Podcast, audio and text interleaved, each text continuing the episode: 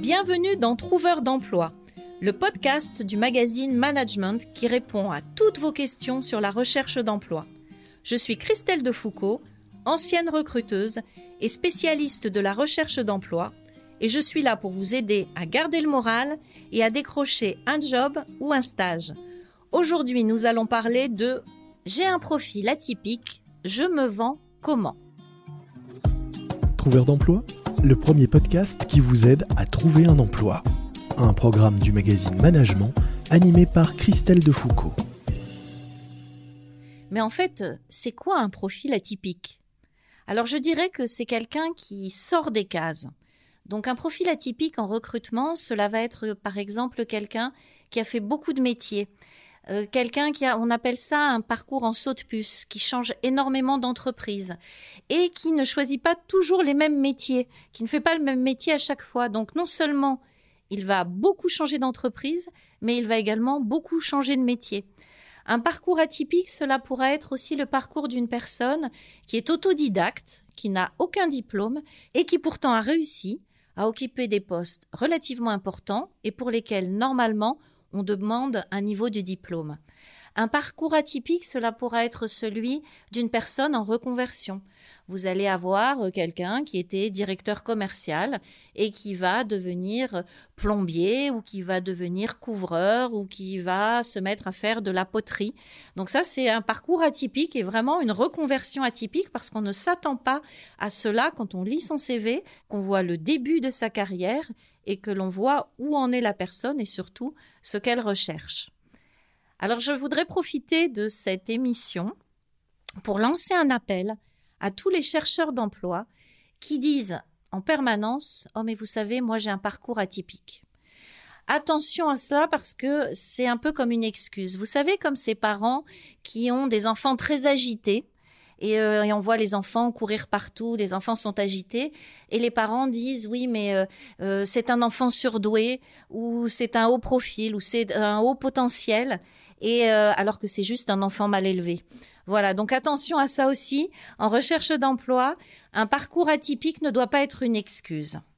Et si vous prononcez le mot de parcours atypique devant un recruteur, faites attention aussi parce que vous pouvez lui faire peur. Un recruteur a tendance, surtout en France, à chercher quelqu'un qui va rentrer dans les cases. Un carré qui rentre dans un carré, un rond qui rentre dans un rond. Donc si vous arrivez d'emblée face à lui et que lors de votre pitch et de votre présentation, vous démarrez par j'ai un parcours atypique, un peu comme si c'était une excuse pour vous justifier, pour justifier un parcours un peu non linéaire, faites attention parce que vous pouvez vous griller d'emblée. Ce que je fais souvent, c'est que je compare la rencontre entre un recruteur et un candidat comme une rencontre amoureuse. Imaginez lors d'une rencontre amoureuse que vous disiez à la personne qui est face à vous, dès le début, ah ben tu sais, moi je suis un peu bizarre comme personne ou je suis un peu chelou, etc. Vous pouvez être certain qu'elle va partir en courant. Alors que même si vous êtes quelqu'un d'un peu bizarre, que vous avez une particularité, vous allez commencer par vous vendre, vous allez commencer par mettre en avant ce qui est le plus positif chez vous, et seulement après, quand la personne vous connaîtra bien, elle connaîtra vos failles. Mais on ne démarre jamais, quand on rencontre quelqu'un, que ce soit en amitié ou en amour, par ses failles. Et c'est exactement la même chose avec un recruteur. Ne démarrez jamais par je suis quelqu'un qui a un parcours atypique, parce que vous pouvez être certain que vous allez rater vos premiers instants. Est-ce que vous vous voyez dire à quelqu'un que vous rencontrez pour la première fois un truc comme J'ai une collection de 18 000 timbres Certes, vous avez une collection de 18 000 timbres, vous avez une passion, mais ce n'est pas le genre de choses qu'il faut dire dès le début parce que vous pouvez être certain que la personne en face va partir en courant. Donc ça, c'est à l'oral. Quand vous êtes en entretien, essayez de ne pas parler de ce fameux parcours atypique. Mettez plutôt en avant les compétences qui correspondent, les compétences transférables. Rappelez-vous, un entretien, c'est une rencontre amoureuse, mais c'est également un entretien de vente. Donc mettez en avant ce qui va intéresser en premier lieu le recruteur qui vous fait face. Tenez compte de ses besoins, tenez compte de ses attentes. Vendez-lui du rêve. Et ce n'est seulement après que vous pourrez parler du côté atypique, mais rassurez-vous, de toute façon, il abordera lui-même le côté atypique. Mais ce n'est pas à vous de vous tirer une balle dans le pied.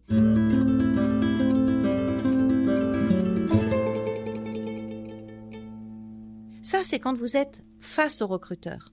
Mais sur votre CV, si vous avez un parcours atypique, qu'est-ce que vous faites? Comment est-ce que vous pouvez valoriser ce parcours de façon à ce que votre CV soit sélectionné? Déjà, première consigne, mettez le même titre que le titre du poste qui figure sur l'annonce. Même si ce n'est pas nécessairement le titre du dernier poste que vous occupiez, ou même si vous n'avez pas longtemps occupé ce poste, justement parce que vous avez un parcours non linéaire. Pourquoi? Parce que les robots recruteurs vont screener les CV et très rapidement voir si le CV correspond au titre de l'annonce. Si ce n'est pas le cas, votre CV ne sera pas sélectionné. Mais même les recruteurs, le recruteur regardera toujours le titre sur le CV. Si vous avez un parcours atypique à ce moment-là, essayez aussi de raisonner en compétences. Mettez plutôt en avant un paragraphe compétences en premier qui regroupe toutes les compétences qui sont attendues pour le poste, que ce soit des compétences techniques, que ce soit des soft skills, mais ne faites pas une liste. Mettez ces compétences et détaillez-les donner des chiffres, ce qu'on appelle des métriques, justifier ses compétences. Et vous mettez ça en premier sur le CV de façon à ce que le recruteur voit ça en premier. Entre le titre et ce qu'il va lire dans les compétences, il va se dire c'est la bonne personne. Et ensuite seulement, il ira découvrir votre expérience professionnelle. Et là, il faut que vous développiez le plus possible l'expérience qui correspond au poste auquel vous avez postulé même si cette expérience a duré peu de temps. Et par contre, les postes qui sont éloignés et qui correspondent justement à ce parcours atypique, essayez plutôt de les rassembler et surtout ne les développez pas. Et c'est le principe du CV que l'on va adapter à chaque poste. Quand on a un parcours atypique, on essaye de le gommer, on essaye de l'effacer, on essaye de l'adapter et on met surtout en avant le poste, l'expérience, voire même la formation, la formation de reconversion qui va correspondre aux attentes du recruteur.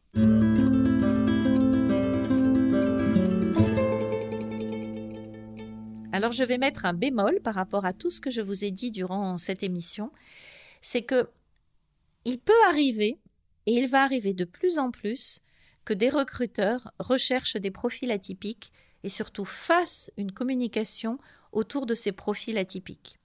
Alors on ne sait pas à l'heure d'aujourd'hui s'ils le font parce qu'ils recherchent vraiment des profils atypiques ou s'ils le font pour des notions d'image, de marque employeur, parce qu'ils veulent donner une impression d'entreprise branchée avec un petit côté euh, start-up. Euh, euh, on a des pouffants grains, on aime bien les licornes, vous pourrez jouer au baby-foot chez nous. On ne veut pas des gens qui rentrent dans les cases, justement, on veut des ronds qui rentrent dans des carrés, ce genre de choses. À ce moment-là, saisissez votre chance et là, mettez en avant votre côté atypique, bien au contraire, que ce soit euh, dans vos expériences et que ce soit aussi dans vos centres d'intérêt, parce que l'on peut être quelqu'un d'atypique au travers de ces centres d'intérêt. Et quand vous êtes face au recruteur en entretien et que vous avez vraiment bien analysé le côté atypique qui est recherché, qui peut être par exemple euh, quelqu'un qui va sortir du lot quelqu'un qui ne va pas être comme les autres personnes de l'entreprise. Pourquoi? Parce qu'il est capable d'amener des idées nouvelles. Comme il vient d'un autre secteur, il peut prendre de la hauteur, il peut avoir une autre façon d'envisager euh, des problématiques, il peut avoir été confronté à d'autres problématiques et c'est ce regard-là que l'entreprise va rechercher en mettant sur son annonce clairement qu'elle recherche un profil atypique. Donc dans ces cas-là, en entretien, au contraire, valorisez votre différence, valorisez le fait que vous venez d'un autre monde, valorisez le fait que vous venez d'un autre métier. Et si je devais conclure, je dirais révélez votre côté atypique quand on vous le demande. Et faites en sorte que votre côté atypique ne soit pas un frein quand on ne vous le demande pas. Je vous souhaite bonne chance pour la création de vos CV, surtout si vous avez des profils atypiques, et je vous donne rendez-vous pour un prochain numéro.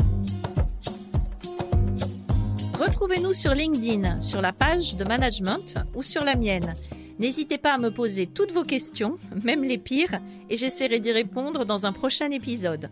Vous pouvez retrouver notre podcast sur management.fr ainsi que sur toutes les plateformes d'écoute. N'oubliez pas de vous abonner, vous serez ainsi automatiquement prévenu de la sortie de chaque nouvel épisode. Vous venez d'écouter Trouveur d'emploi, un podcast du magazine Management présenté par Christelle Defoucault et réalisé par Lucas Vibo.